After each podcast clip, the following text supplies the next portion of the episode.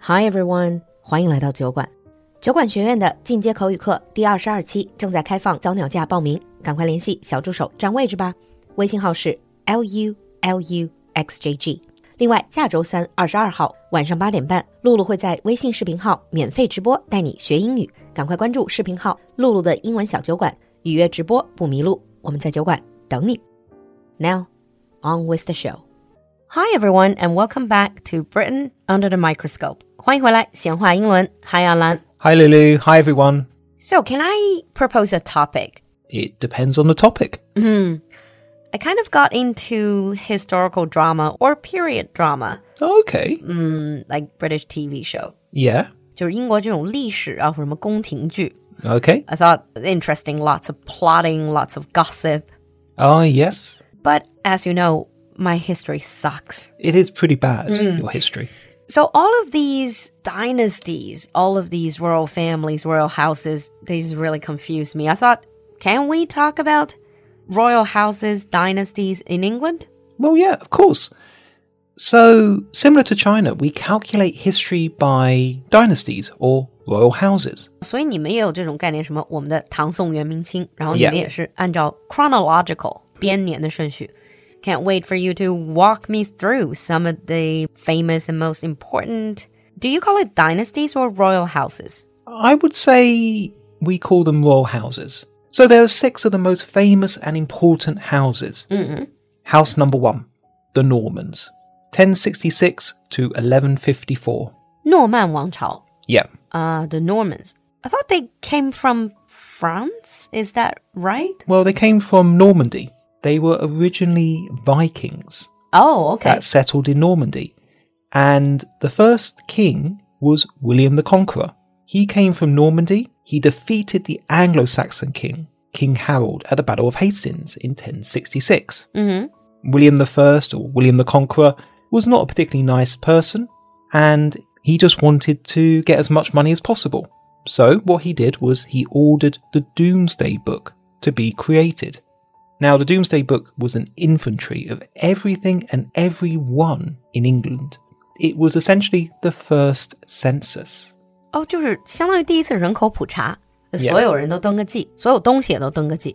It sounds rather boring, but in many cities, many villages, it's the first mention in the historical record.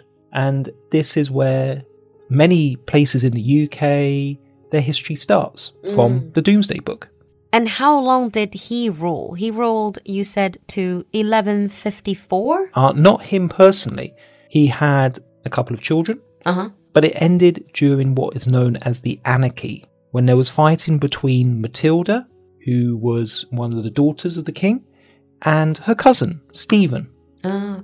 Can I just ask, like your dynasties, how it works? Is it just if one royal house can hold the power, can control the country, then they will just rule? Yes. they're usually replaced because they were defeated and chased away or killed. Well, yes, in the early history. Mm. But in many cases, particularly more modern history, it's normally because there's no heir, so it goes to another royal house. Oh, 哦，所以更近的这个历史就是干脆没有人，后继无人了，只能是到另外一个 royal house. I see. So that leads us now to our next royal house, the Plantagenets. The Plantagenet 这个词非常罕见，就专门我只在英国历史里面见过，叫做金雀花王朝。So Plantagenet is that a, the name of a flower? It's a French name of a flower, it's Old French. I see. Now, the reason why they have a French name is because this royal house actually ruled huge parts of France. Oh. and they were essentially French in their outlook. The most famous king of this period was Richard the Lionheart, 狮心王，嗯。 who went on the Crusades and fought for Jerusalem. 啊，就这个圣战，The Religious Crusade。 Yeah. Mm. He was a particularly bad king. He didn't actually like England, and according to the stories, he didn't actually really speak any English. I think it was not the only time in European history where a royal house that doesn't really speak the local language ruled the local people. Well, yeah, it does happen quite a lot. Mm. But his brother, King Jong, now that is an interesting character. He was famously bad, wicked, unpopular, and he was so unpopular it actually led to the Magna Carta being signed. 大宪章，Why？ because his nobles were so angry with him that they wanted him to sign the Magna Carta to guarantee their rights. but King John didn't really think much of this and he promptly ignored it, and they carried on fighting. Ah, I see. Now, the Plantagenets were known for being very angry, very fiery, and also very warlike. It was during this time, starting in 1337, that we fought the Hundred Years' War with France. 哦，这个百年战争，英法之间的。 Yeah. So basically, back then, you guys were already pretty much rivals, fighting each other. Well, if you think back to English history, pretty much we've fought the French so many times. Yep. Now, we call it the Hundred Years' War, but that's actually not true. It didn't last for 100 years, it actually lasted for 116 years. And even during this time, we had the Black Death, which killed half the population of England. 啊，就是黑死病、鼠疫。 and that was in 1348. So you can imagine that even though we had the Black Death, we were still fighting the French. now, the Plantagenets ended when the last king, they had no natural heir, and this led to the Wars of the Roses. 玫瑰战争。I thought that's what um Game of Thrones is loosely based on， Very much so. 就是全游里面有很多玫瑰战争的这个 elements。 Yeah. And if you listen to our Shakespeare album, we also talk about one of the most famous kings of that period, Richard III. 嗯 and we talk a little bit about War of the Roses, ，OK，but、that dynasty was called the House of York. But it actually alternated between the House of Lancaster and the House of York. So basically, you had a Lancastrian king who then was killed by a York king, and then the Lancastrian king then killed the York king. They just go backwards and forwards. But that was not one of the major dynasties.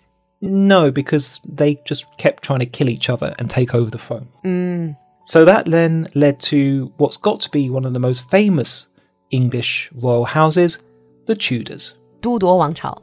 Yes. This is also where you see a lot of historical drama is Yes. based on. This is one of the things that we always joke about in TV and also at school because there's so much about the Tudors. It's just constantly repeated. Mm-hmm.